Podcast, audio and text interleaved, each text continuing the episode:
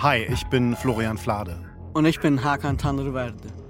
Willkommen bei dem Podcast Der Mann in Merkels Rechner. Das hier ist Folge 0.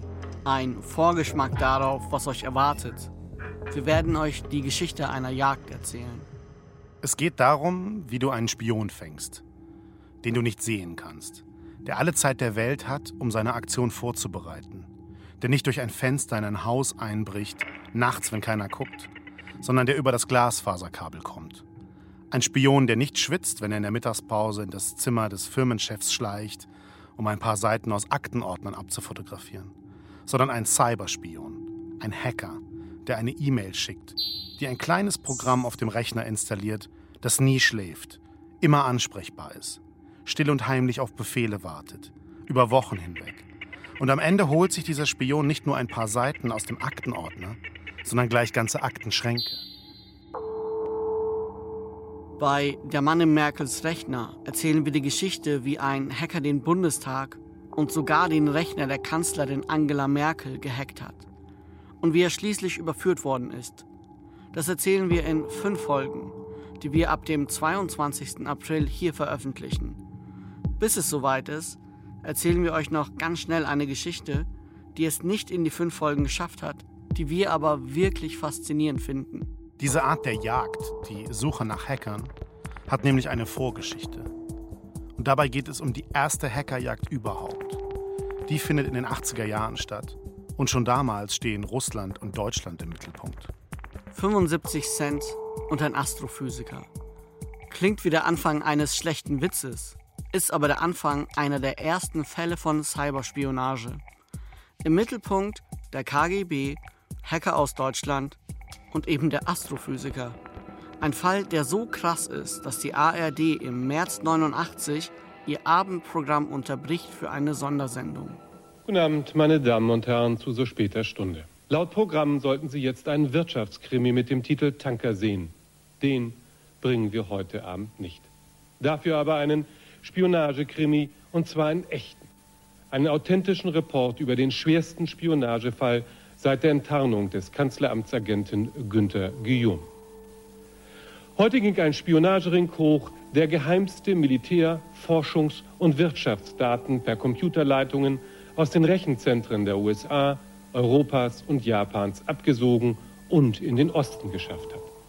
Eine Schlüsselrolle spielten dabei deutsche Hacker. Dieser Spionagering ging hoch, weil ein Astrophysiker entschieden hat, herauszufinden, warum 75 Cent fehlen. Der Mann heißt Clifford Stoll. Er hat die Hacker gejagt, über Monate hinweg. Es ist das erste Mal, dass jemand wirklich methodisch vorgeht stellenweise komplett besessen ist und seine Beziehung fast zerstört, weil er die Hacker finden will. In jeder Jagd auf Hacker, das ist bis heute so, werden IT-Sicherheitsexperten Techniken anwenden, die sich Stoll 1986 im Alleingang ausgedacht hat. Firmen verdienen heute viele Millionen damit.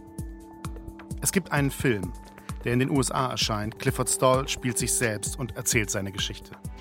A lone scientist on the trail of a computer spy The hacker is out there somewhere. Stoll ist ein hibbeliger Typ mit wilden Haaren und Sneakers, der sagt, wer Krawatten trägt, ist weniger produktiv bei der Arbeit. Die Doku beginnt mit den 75 Cent. Dave said that there were hundreds of people who used the lab's computers. They were charged 300 bucks an hour, so the bills added up to thousands of dollars. Now, for the first time ever, his monthly accounts didn't balance. Damals sind Computer so groß wie Kühlschränke und stehen nicht in Häusern, sondern in speziellen Räumen an Universitäten. Wer sie verwenden will, muss viel Geld bezahlen. Es wird sekundengenau abgerechnet, wer sich einloggt und mit dem Rechner arbeitet. Am Ende des Monats bekommst du eine Rechnung und musst Hunderte oder Tausende Dollar zahlen. Die Stunde kostet 300 Dollar. Aber in diesem Fall bleiben 75 Cent übrig. Da hat jemand für knapp 10 Sekunden den Rechner verwendet, ohne zu zahlen. Wenn das einmal passiert, kann das wieder passieren. Vielleicht geht es dann plötzlich um tausende Dollar. Jemand muss das also checken. Cliff Stoll. Einer der führenden Forscher der NSA, des US-Geheimdienstes, hat drei goldene Regeln im Umgang mit Computern. Sie lauten: Besitz keinen, schalte ihn nicht an und verwende ihn nicht. Die Warnung haben wir natürlich ignoriert. Wir besitzen alle Rechner, schalten sie kaum aus, benutzen sie ständig. Cliff Stoll hat als erster mitbekommen, was das wirklich bedeutet. Denn seine Rechner sind die ersten, die jeder erreichen kann. Used to be that computers were isolated. Big computer here would solve one problem, this computer would solve another. Now, though, we share data from one scientist to another. That means we need to network our computers. Früher standen Computer alleine, für sich. Irgendwann dann wurden Computer zusammengeschlossen, um Daten zu teilen. Vor allem Wissenschaftler haben das gemacht. Wenn alle Rechner verbunden sind, heißt das aber auch, alles ist hackbar.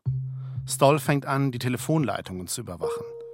Er schließt 50 Drucker an, die jedes Bit protokollieren, das über die Leitungen läuft. Und am nächsten Tag liest er sich alles durch. Same guy who logged into my computer was logging into an army computer. Er kann sehen, dass sich der Hacker in das Netz des Militärs einklingt. I could see him searching their database, looking for military information, looking for stuff about their missile plans. Weird stuff was happening here. Der Hacker sucht nach Informationen zu Waffensystemen. Stoll geht zur Polizei, doch das FBI hört nur, dass es um 75 Cent geht und fragt ihn, ob das ein Scherz sein soll. Er macht also alleine weiter. Er findet heraus, dass der Hacker Alias-Namen verwendet. Zum Beispiel Hunter und Jäger. Als Deutscher hört man das und denkt, Hunter und Jäger, das ist dasselbe Wort auf Deutsch und auf Englisch. Ein erstes Indiz. Stoll kann aber leider kein Deutsch. Aber irgendwann schafft er es, die Polizei zu überreden, eine Fangschaltung aufzubauen. Und das funktioniert dann so. Stoll sieht, über welche Leitung der Hacker in sein Netz kommt er ruft den Telefonanbieter an, dem diese Leitung gehört, und fragt, wie der Hacker denn dort reingekommen ist. Der Anbieter ruft bei der nächsten Stelle an und so weiter. Das geht so lange, bis Stoll bei dem Telefonanschluss ankommt, den der Hacker verwendet. Theoretisch. Praktisch ist es meistens eher so, dass der Hacker vorher aus seinem Netz verschwindet. Aber einmal bleibt er etwas länger drin. So, where is he coming from? Well, he's coming from uh, West Germany. That's the Bundespost network. Die Spur führt nach Deutschland. Stoll ist fast an seinem Ziel angekommen, aber ein Problem hat er noch. Auf seinem Rechner ist nichts, was einen Hacker interessieren würde. Deshalb verschwindet der Hacker immer so schnell wieder, schneller als man ihn nachverfolgen kann. Seine Freundin hat eine Idee. Er soll sich einfach etwas ausdenken und die Daten als geheim markieren. Woher sollen die Hacker wissen, was in den USA top secret ist und was nicht? So why don't you make up some secret government information? No, I mean seriously. Yeah, but he doesn't know. I mean, if it's a secret, then he wouldn't know that we made it up. Das machen sie dann. Erfinden Fantasienamen und Projekte. Der Hacker kommt, schaut sich die Daten an und bleibt bei Stoll. Die Falle schnappt zu. Die Polizei weiß jetzt, wo die Hacker leben. In Hannover. Sie werden festgenommen. In der Sondersendung der ARD, die ihr am Anfang gehört habt, darf ein Kamerateam kurze Zeit später in die Wohnung der Hacker. Eine Wohnung in Hannover, fluchtartig verlassen, bis letzten April ein Tatort im Hightech-Krimi. Die Hacker werden befragt und geben zu, Mittelsmänner haben sie rekrutiert, um für den KGB zu spionieren. Versprochen wurden ihnen laut ARD Drogen und Geld. Schon beim ersten direkten Kontakt mit dem KGB haben also die bundesdeutschen Hacker dem Kreml das Einbruchswerkzeug für den Zugang zu den wichtigsten Großrechnern des Westens geliefert. Und das alles gegen eine Anzahlung von 30.000 Westmark war auf die Hand und ordnungsgemäß quittiert. Es kommt zu einem Gerichtsverfahren und Haftstrafen. Clifford Stoll, der mit den 75 Cent, schreibt ein Buch. Es wird ein Bestseller, verkauft sich weltweit mehr als eine Million Mal. Der erste Fall von staatlicher Cyberspionage und Russland und Deutschland spielen die Hauptrollen. Das ist knapp 30 Jahre später nicht anders, als ein russischer Hacker sich in den Abgeordneten-PC von Bundeskanzlerin Angela Merkel einhackt. Nur, dass diese Geschichte noch viel spektakulärer ist. Und die erzählen wir euch in den fünf Folgen unserer Podcast-Serie Der Mann in Merkels Rechner. Also abonniert doch jetzt am besten gleich den Podcast, dann bekommt ihr alle Folgen, wenn sie rauskommen.